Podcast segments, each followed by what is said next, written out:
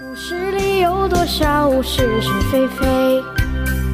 故事里有多少非非是是？《侍卫官杂记》作者宋乔，由事了播讲。故事里的事，说不是就不是，是也不是。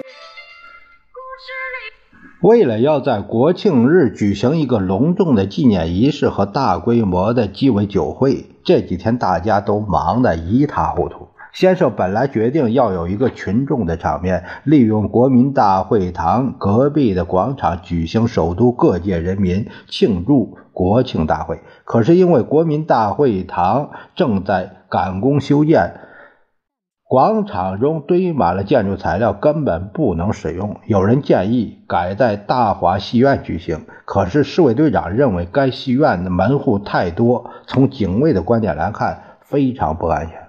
夫人也极力劝阻先生，他觉得这种群众场面不必要。他笑着对先生说：“达令，老百姓就这么回事儿，何必一定要举行大会呢？这是胜利还都后第一个国庆，似乎有扩大举行的必要。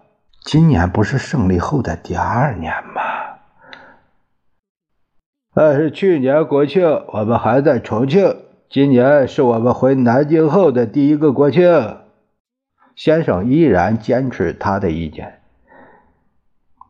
好在呀，国民大会就要开幕，那是个真正的民意机构，所以这个会举行不举行没什么关系。夫人把一只手搭在了先生的肩头上。那我在哪里讲演啊？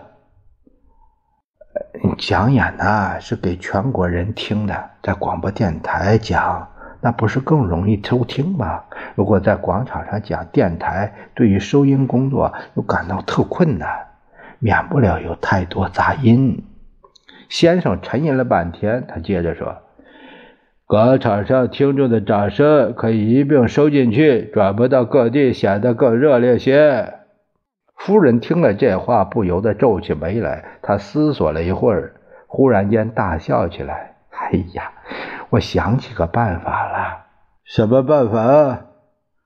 当你在电台广播的时候，我们这些在旁边的可以对着扩音器鼓掌，那么各地收听起来，不照样子听到热烈掌声了吗？